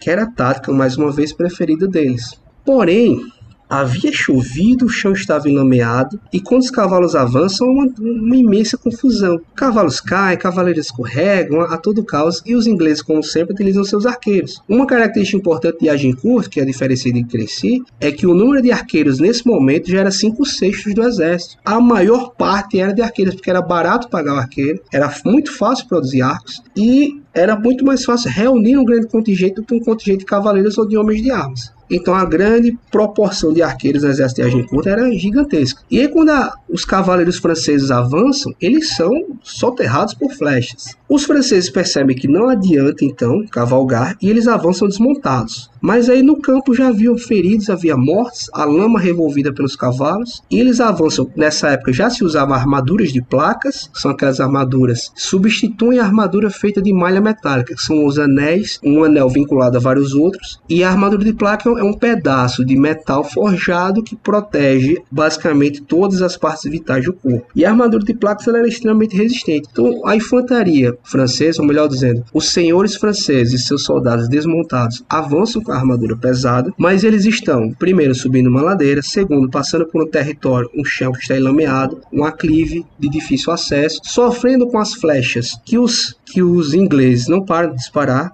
e quando chegam ao topo, tendem a enfrentar face a face a infantaria inglesa, que é uma infantaria muito bem treinada e com extrema habilidade de combate, guerreiros muito experientes. Inclusive o rei Henrique combate, seus irmãos, Duque de Clarence combatem, e a esse grande confronto direto, face a face, com os arqueiros atacando pelos flancos. Chega um momento em que as flechas acabam. Os arqueiros disparam tanto que as flechas não acabam, mas aí eles atacam como infantaria, utilizando facas, massas. Poucos utilizavam espadas, mas alguns já usavam machados, que eram armas mais baratas de se obter. E como a infantaria francesa, mesmo estando muito mais armada, melhor armada, e com guerreiros muito mais habilidosos, como eles estão nessa situação de fadiga, de cansaço por subir um aclive, por estar com armadura pesada, por estar recebendo flechas, passando pelos corpos e pelo chão revolvido por cavalos, cavalos, eles são atacados nos flancos e são totalmente subjugados. Então os ingleses eles avançam pelas laterais, eles conseguem derrotar essa força francesa e uma boa parte do contingente francês nem sequer chega a combater. E como eles veem que a batalha não pode ser vencida e que as condições estão muito desfavoráveis, eles simplesmente se retiram do campo. Os ingleses eles fazem uma grande captura de inimigos nesse momento. Eles capturam centenas, talvez milhares de prisioneiros que são levados para a parte do acampamento, para a parte onde ficam as possessões, os alimentos, as coisas que eles carregavam estavam em campanha. Mas por receio de que os franceses vão reiniciar o ataque, o rei Henrique V ordena a morte dos prisioneiros, que é algo muito impactante para o medievo, porque o prisioneiro não era executado. Se pedia resgate, se fazia uma aliança em troca dele, mas não se executava. Mas naquele momento ele ordena a execução. Vários são mortos antes que se perceba que de fato os franceses estão fugindo e que a batalha foi vencida. Então, Agincourt, curiosamente, não obteve, não produziu nenhum ganho concreto imediato, porque o que eles estavam tentando naquele momento momento era uma força reduzida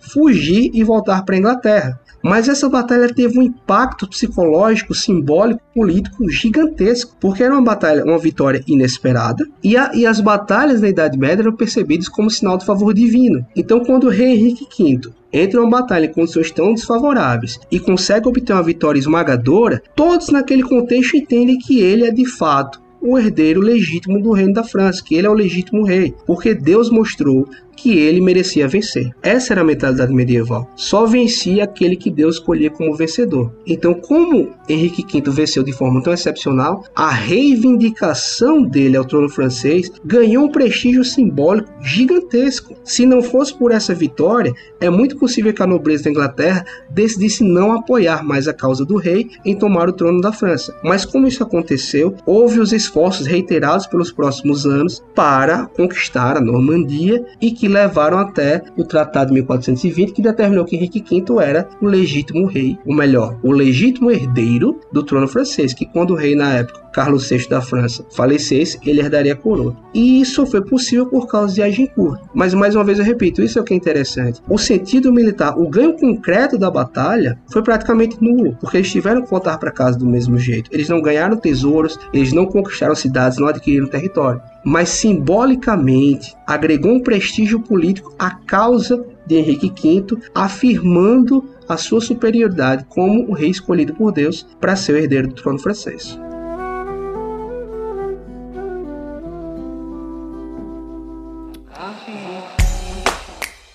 Se você quiser colaborar com o História FM, você pode fazer isso via Pix, usando a chave leituraobrigahistoria@gmail.com. E assim você colabora para manter esse projeto educacional gratuito no ar.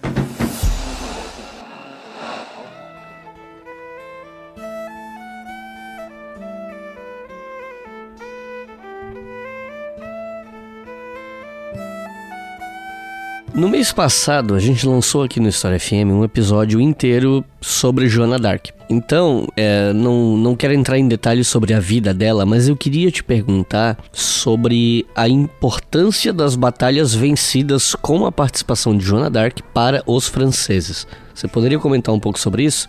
Joana Dark é uma figura impossível para nós compreendermos. Eu digo isso porque toda tentativa do século XXI de tentar racionalizar quem ela foi, o que ela era, como ela conseguiu o que ela conseguiu, tende ao fracasso. Há muitos estudos, vamos pegar de médicos, pessoas dessa área, que alegam não, ela tinha visões porque ela tinha certa síndrome, ela tinha determinado problema mental e é por isso que ela alegava ter visões divinas, etc. Isso falha explicar como ela conseguiu convencer, da forma que ela conseguiu, os membros da nobreza francesa de que ela era mensageira de Deus e de que ela havia sido enviada em missão para coroar o Delfim da França como futuro Carlos VII. É uma coisa que, para os nossos ouvintes, a mente contemporânea não consegue abarcar. Nós temos aí uma adolescente, na época, que ela sai de uma cidadezinha no interior, não era de família nobre, e que ela simplesmente passa por círculos de nobreza, onde tem soldados veteranos, combatentes experientes, e ela consegue adquirir o respeito deles e consegue inspirá-los como comandante. Não basta o fato dela ter tido visões, dela, dela afirmar que era uma mensageira, porque havia muitos místicos nessa época, havia muitas pessoas que faziam mensagens e profecias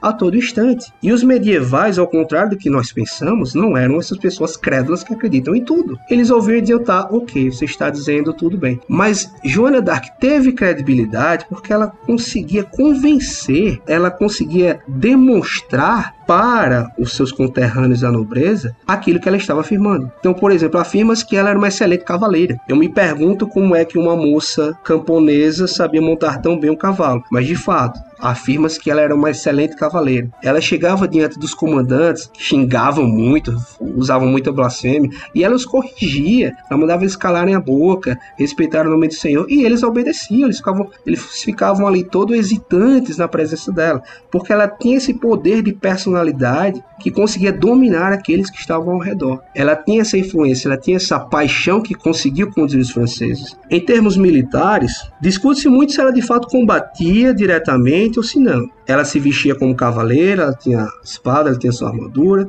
mas discute se ela ia à frente de batalha e combatia. O que de fato sabe que ela fazia era inspirar ela reunia-se com os comandantes, ela definia quais eram os termos estratégicos a serem alcançados, e aí eles prosseguiam utilizando as táticas que eles achavam melhor. Nesse período é preciso entender que a França estava muito dividida por facções, e havia uma facção da Borgonha que era muito simpática à causa dos reis Lancaster. Havia uma facção que acreditava que seria a vida deles seria muito mais fácil se fosse governados por um rei inglês do que por aquele rei francês. Então havia muitos franceses que estavam ali prontos a, a aceitar ou a se render o que viam a resistência aos ingleses como algo fútil, e o que a Joana d'Arc conseguiu fazer foi inspirar a acreditar que podiam vencer, que eles tinham capacidade de obter a vitória. E o primeiro momento decisivo em que ela atua é no cerco de Orleans, quando a grande cidade de Orleans estava sendo sitiada por ingleses já há um bom tempo, estava próximo ali da rendição. Os franceses haviam tentado romper o cerco algumas vezes, não haviam conseguido, estavam meio que dando como uma causa perdida, e ela consegue liderar uh, diversos comandantes militares, Lair, entre outros, consegue inspirar diversos membros da nobreza. Ah, não, nós temos que expulsar os ingleses de Orleans, nós temos que libertar a cidade. E de fato, ela reúne, consegue inspirá-los a reunir os seus contingentes, eles avançam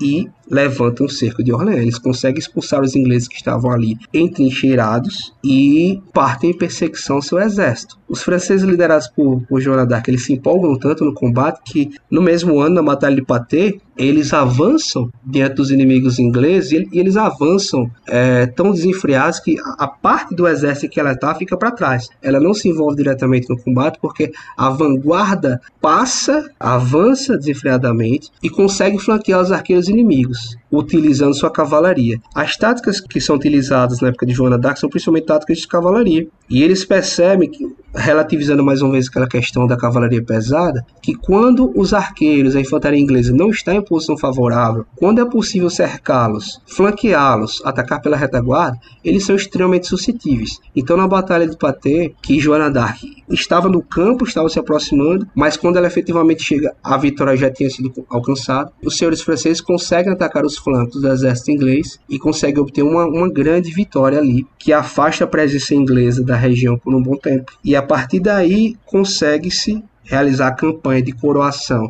do Delfim como Carlos VII, e mesmo logo depois, se não me engano, 1431, com a execução de Joana d'Arc, os franceses eles já haviam percebido que era possível a vitória. E até mesmo a facção que simpatizava com o lado inglês começa a voltar atrás, faz posteriormente as pazes com o trono da França e a guerra civil francesa é resolvida. E bom, enquanto todos esses conflitos aconteciam, a vida não parou para as pessoas, né? Outros eventos aconteciam, incluindo aí algumas catástrofes como crise de fome e a própria peste negra, né? Uma pandemia que aconteceu enquanto a guerra estava em andamento. A gente não precisa explicar exatamente o que é foi a peste negra, porque a gente também tem um episódio aqui sobre peste negra. Para quem quiser ouvir, eu acho que é o episódio 52, se não me falha a memória. Mas eu queria saber como esses outros grandes eventos traumáticos afetaram essa guerra. A peste negra, ela explode na Europa justamente quando se inicia ali entre a campanha de Crescer e a campanha de Calais. Após a vitória em Crescer, os ingleses conseguem tomar a cidade de Calais, que, como eu falei, ficaram sob seu controle até 1558. É nesse mesmo ano começa os primeiros relatos da peste, que começa a se espalhar. E a, a peste ela ataca de forma muito intensa entre 1346 e 1353 esse período aí de sete anos que acontece a, a, devastação intensa. Claro, em algumas regiões foi maior a perda de vidas, em outras foi menor. Em alguns casos, estima-se que cerca de um terço da população da Europa Ocidental pereceu diante da peste. E o que ela afeta, a guerra em si, é curioso a gente observar, porque quando nós observamos a peste negra, temos a impressão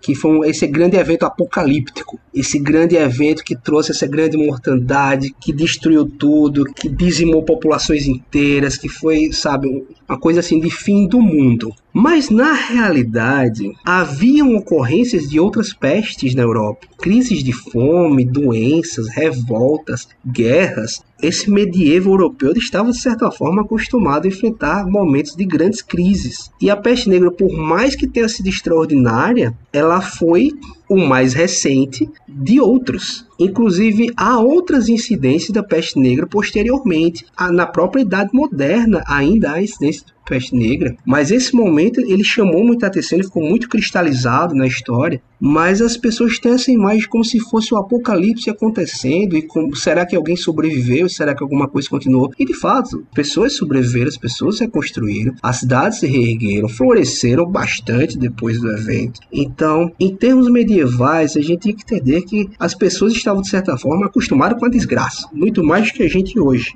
Então, esse tipo de evento quando acontecia, por mais calamitoso que fosse, não destruía a sociedade medieval. Houve uma grande perda de vidas, há uma grande dificuldade em se reunir exércitos, claro, porque muitos contingentes, desde nobres até camponeses comuns, são mortos durante essa incidência de peste aí desses sete anos. E claro, os camponeses eram parte fundamental do exército, os arqueiros ingleses eram de origem comum, das classes mais baixas, ou dos pequenos proprietários rurais, ou mesmo de camponeses, aquela classe chamada de yeomanry, até mesmo a baixa gentry. E na França também eram utilizados homens comuns, ah, fosse como mercenários, no caso dos besteiros, fosse como os exércitos das cidades que serviam para dar suporte, que muitas vezes não eram utilizados em batalha, mas enfim, há uma grande perda de contingentes. Membros da nobreza morrem, parentes das famílias reais morrem, mas se nós olharmos em larga escala, assim que passa esse momento de crise, a guerra volta como se nada tivesse acontecido. Isso é algo assim, chega a ser um pouco irônico, mas é como a Idade Média funcionava. A crise vem, a crise passa e tudo volta ao normal, entre aspas. Então nós temos uma grande batalha entre ingleses e franceses em 1346. Em 1356, dez anos depois, há uma grande batalha campal com os mesmos protagonistas combatendo pelas mesmas causas, as mesmas disputas, dez anos depois. Nesse intervalo entre essas duas grandes batalhas, houve essa grande peste que dizimou grande parte da população. Mas isso não afetou, em um sentido macro, o rumo da guerra em si. Quando as condições se estabeleceram, Passado o momento inicial de mais mortes, havendo um pouco da recuperação populacional, aí a guerra é retomada. Um impacto muito grande que a, que a peste tem, e que aí se desdobra, não afetando a guerra, mas afetando a vida, em um outro sentido, é que diversas propriedades rurais perdem morte de servos, mortes camponeses, trabalhadores, e Logo após a passagem da peste, surgem muitas revoltas camponesas. Há uma revolta camponesa na França, conhecida como Jacquerie, que acontece em 1358, que são pequenos proprietários rurais foram assolados pela peste, que estão ali temerosos tanto dos ataques franceses quanto dos ataques ingleses porque durante a guerra o que acontece é que o sujeito passa pela cidade, ele exige tributo, ele exige víveres, ele toma os animais, independente de ser seu aliado, supostamente, ou seu inimigo, ele vai assolar sua propriedade, ele vai tomar seus recursos. Então, ali uma região da França que um grupo de camponeses camponeses compostos, não eram, não eram servos, mas que eles tomam armas, eles se revoltam, eles se alinham com membros da baixa aristocracia e eles atacam cidades, eles tomam palácios, eles executam nobres, porque eles querem impedir que aquela região seja atacada pelos exércitos, que, que os exércitos passem por lá e tomem suas posses. Na Inglaterra acontece em 1381 uma grande revolta camponesa. Uma reação laboral em relação à peste é a promulgação de um, poxa, eu me esqueci o nome exatamente agora, mas há um dispositivo em relação aos trabalhadores que determina os salários, determina as condições de trabalho, determina as condições em que o servo pode ou não pode mudar de senhorio, e que era muito punitivo para com os camponeses. E como há perda de vidas diante da peste, há uma grande demanda por mão de obra e ao mesmo tempo não há uma remuneração equivalente, já que estão trabalhando mais, já que se exige mais dos camponeses, mas não há aumento da remuneração, não há melhoria das condições de vida. Isso faz com que em 1381 ecloda uma revolta, uma revolta muito organizada, na região de Kent, principalmente, no sul da Inglaterra, em que os revoltosos eles tomam armas, eles atacam palácios, eles matam membros da nobreza, eles chegam a entrar na cidade de Londres, são muito bem recebidos pela população londrina, eles destroem o palácio de John de Gaunt, que era tido como grande responsável pelos males que os camponeses viviam naquele momento. Então, assim, a guerra, no sentido macro, ela não chega a ser afetada, mas há grandes disrupções sociais que indiretamente afetam, porque elas envolvem aquelas populações que estão naqueles países em guerra naquele momento. Então, há revoltas sociais, há crises de trabalho, há problemas de abastecimento, produção de alimentos, crise de fome, mas isso são coisas que os monarcas, na sua disputa de longa duração, conseguem contornar e erguer seus exércitos e continuar combatendo pelas mesmas causas, praticamente da mesma forma. Os exércitos podem ter aí uma, uma ligeira redução do seu efetivo, da sua quantidade de combatentes, mas isso permanece, chega até a aumentar no século XV, então não se pode dizer que a peste negra teve um impacto determinante na Guerra dos 100 Anos. Teve um impacto muito mais sutil e de larga duração nas populações, população camponesa, na população vilã, na, nas classes subalternas daqueles reinos.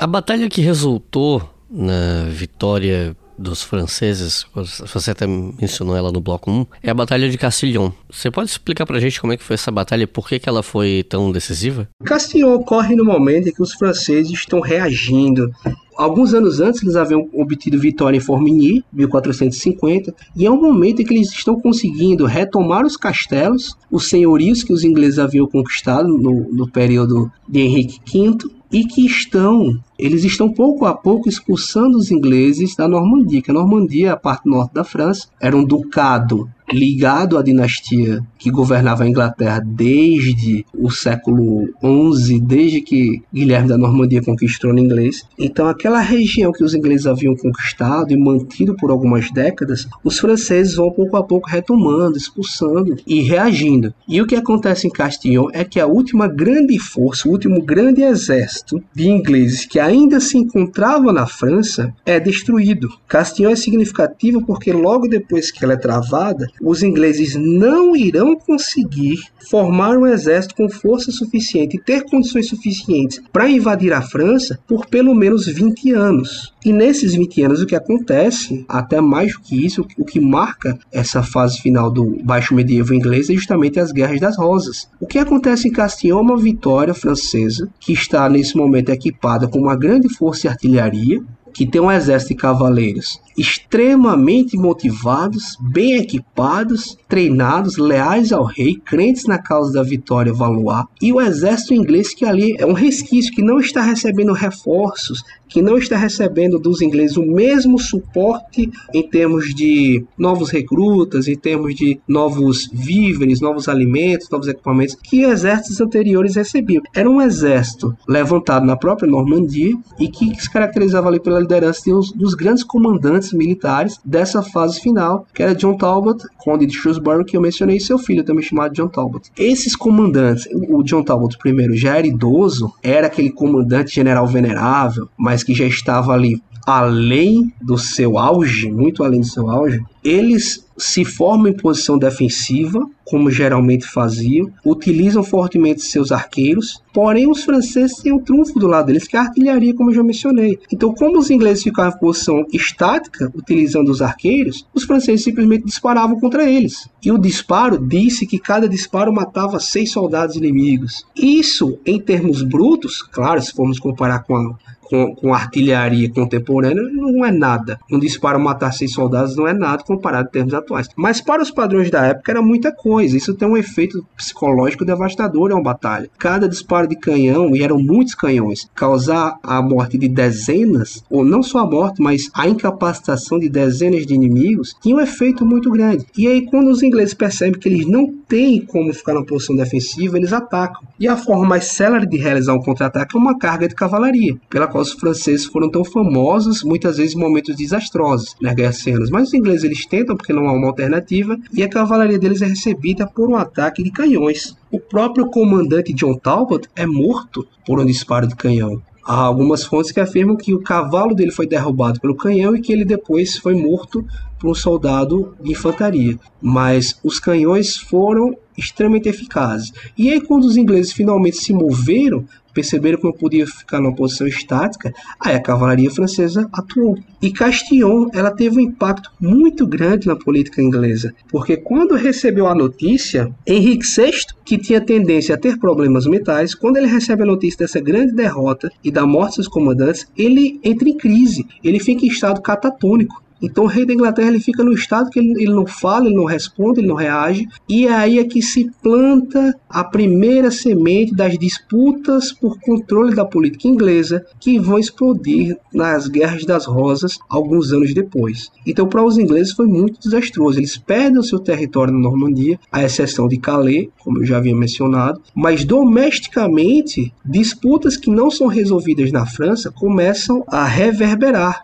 nobres que haviam sido derrotados, nobres, uma facção que desejava retomar a guerra, uma facção que não deseja, há essa disputa na corte inglesa, ainda mais com o rei capaçado, que acaba desaguando nas guerras das rosas. Quanto para a França, foi um grande triunfo, a monarquia Valois definitivamente se consolida, Carlos VII consegue terminar o seu reinado pacificamente e não há nenhuma contestação séria após esse momento ao trono francês. Nenhum momento em que os franceses correram risco risco de perder a sua autonomia como haviam ficado próximos em certos momentos da Guerra dos 100 Anos. Para terminar, tem um ponto que você comentou de que essa classificação de Guerra dos 100 Anos ela é uma coisa do século XIX, do período romântico e tal. Eu queria te perguntar é, do século XIX para cá, qual foi a memória que se construiu em torno desse período? Qual é, especialmente na Inglaterra, na França, qual é a memória em torno da Guerra dos 100 Anos? Na historiografia após século XIX, havia, claro, a história produzida continuamente. Então havia historiadores trabalhando no século XVII, século XVIII, até no século XIX, quando chega o que a gente chama de história científica, havia muito partidarismo, aquela disputa nacionalista, porque a gente tem que lembrar que Inglaterra e França estiveram em guerra durante todo o século XVIII e boa parte do século XIX. Então havia aquela coisa muito partidarista. A historiografia inglesa defendia os interesses ingleses ou condenava a atuação inglesa, mas muito baseada em interesses nacionais. Os franceses faziam a mesma coisa, condenavam veementemente a Inglaterra como sendo os ingleses como sendo usurpadores, os vilões da história. E o que acontece quando se resolve esses conflitos, principalmente já no século XX, é um grande colaboracionismo, é uma grande, um grande diálogo e comunicação entre os historiadores da Guerra Sem anos. Hoje elas são percebidas, ela é percebida, perdão, como um evento fundamental da Baixa Idade Média. Eu diria até que é, ah, claro que aqui estamos falando da guerra como um evento, mas ela seria muito melhor compreendida como um período. Alguns historiadores até hoje usam esse termo, The Age of the Hundred Years War, a era da Guerra dos 100 Anos, que ela é muito mais melhor compreendida como uma época marcada por um conflito que tinha seus avanços e retrocessos, mas que tinha, mas que não era um, um evento único fechado e que se expandia muito mais para além das fronteiras anglo-francesas. Então, muito mais recentemente tem essa pesquisa colaborativa, muito se tem produzido no sentido de um foco ampliado para observar, como já, já discutimos, como a Guerra dos 100 Anos ela, ela reverberou em Portugal, na Espanha, na Itália, no que hoje é a Alemanha, nos Países Baixos.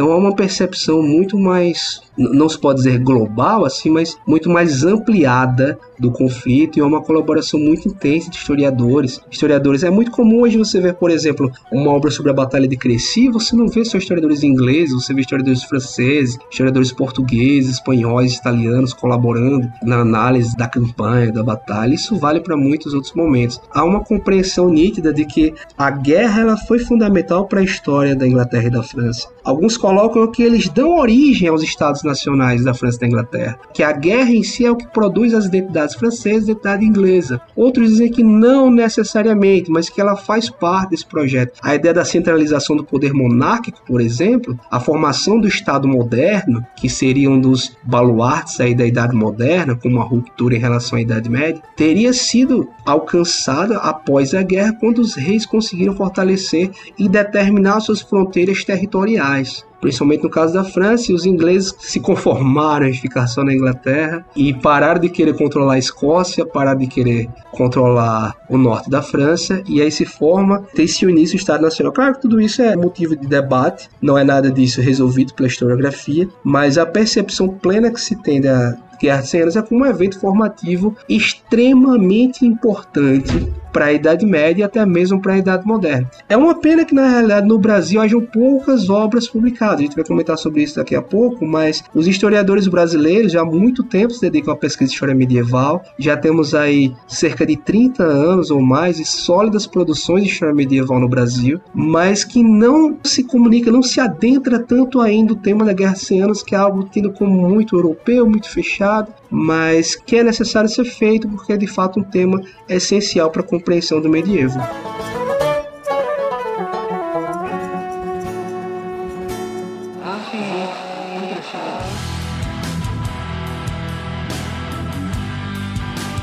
Recomendações de leitura para quem ouviu até o final, quer aprender mais sobre Guerra dos 100 Anos. Se você tivesse que recomendar três livros, pode ser português, inglês ou até espanhol, o que, que você recomendaria? Primeiro lugar, é muito difícil achar livros em português sobre a Guerra dos 100 Anos. Não sei explicar porquê, mas há uma opção das editoras brasileiras de não traduzir livros sobre a Guerra dos 100 Anos. Então é muito difícil se encontrar. Nós encontramos livros de diversas temáticas traduzidos, sobre religião, sobre cruzadas, sobre monarquia, sobre gênero na Idade Média, mas a Guerra dos 100 Anos em si, não há, até onde eu saiba, nenhuma obra geral traduzida para o português, ao menos no Brasil. Sobre Portugal, confesso que eu não, não posso falar. Mas uma obra que felizmente foi publicada no Brasil, que eu recomendo, é Agincourt, de Juliet Barker, publicada pela editora Record. Certamente foi publicado por causa da obra de Bernard Cornwell, que é autor de literatura histórica, chamada Azincourt, sobre a batalha. Então tenho certeza que o sucesso da obra de Bernard Cornwell fez com que eles lançassem a obra de historiografia.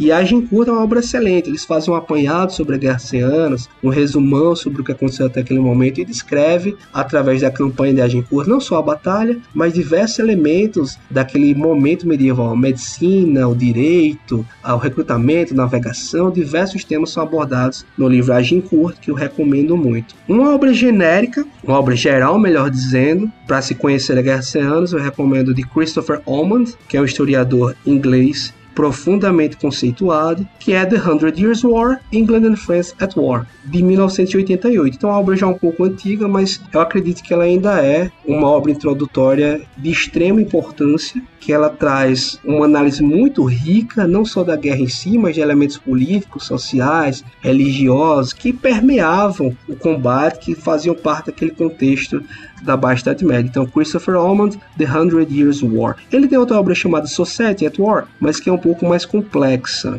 mais profunda. A obra mais introdutória seria essa, The Hundred Years' War. E por fim, eu recomendaria Philippe Contamine, que é um historiador francês, historiador militar francês, extremamente respeitado, muito importante, mas que infelizmente não tem obras traduzidas, até onde eu pude pesquisar para o português. E ele escreve La Guerre de Cent La Guerre de Cent em francês. Eu acredito que existe uma tradução para o espanhol, La Guerra de los Cien Años, publicada, se não me engano, em Madrid. Mas é uma obra também do autor muito importante para a historiografia francesa e que fornece uma introdução extremamente interessante. Se eu puder aqui fazer o meu jabá, fazer uma autopropaganda, a minha dissertação de mestrado foi justamente sobre a cavalaria na campanha de Cresci. Ela vai ser publicada como e-book daqui para o final do ano. Foi aprovado na seleção na Universidade Federal de Sergipe e vai sair como livro digital. Esperamos que daqui para o final do ano. Então, caso se concretize, vai ser a primeira obra até onde eu saiba de um medievalista brasileiro que trata sobre a Guerra dos 100 Anos. E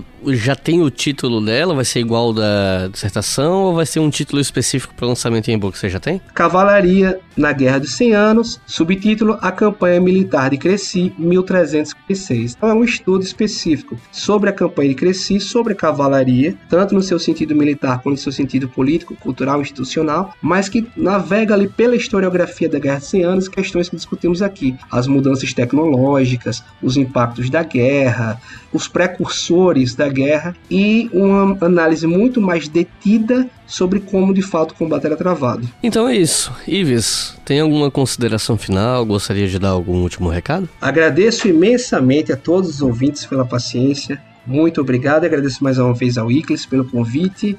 Espero que gostem. Então é isso, gente. Muito obrigado por terem ouvido até o final. Não se esqueçam que vocês podem pegar os nomes desses livros, dos autores citados aqui no final, no nosso site, historiafm.com. É só clicar no post desse episódio aqui sobre Guerra dos 100 Anos. Vocês podem seguir a gente nas redes sociais, arroba no Twitter e no Instagram. Tem o Twitter específico do História FM, que é arroba com FM maiúsculo. E não se esqueçam que a gente tem a nossa campanha no Apoia-se que financia esse projeto. Com dois reais por mês, vocês já colaboram com todos os podcasts que a gente produz. E com cinco reais por mês, vocês podem ouvir o História FM, o Estação Brasil e o Colunas de Hércules com antecedência. Então é isso, muito obrigado e até a próxima.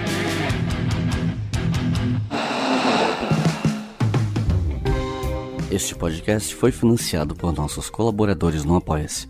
Acesse apoia.se barra Obriga História e contribua para manter este projeto educacional gratuito no ar.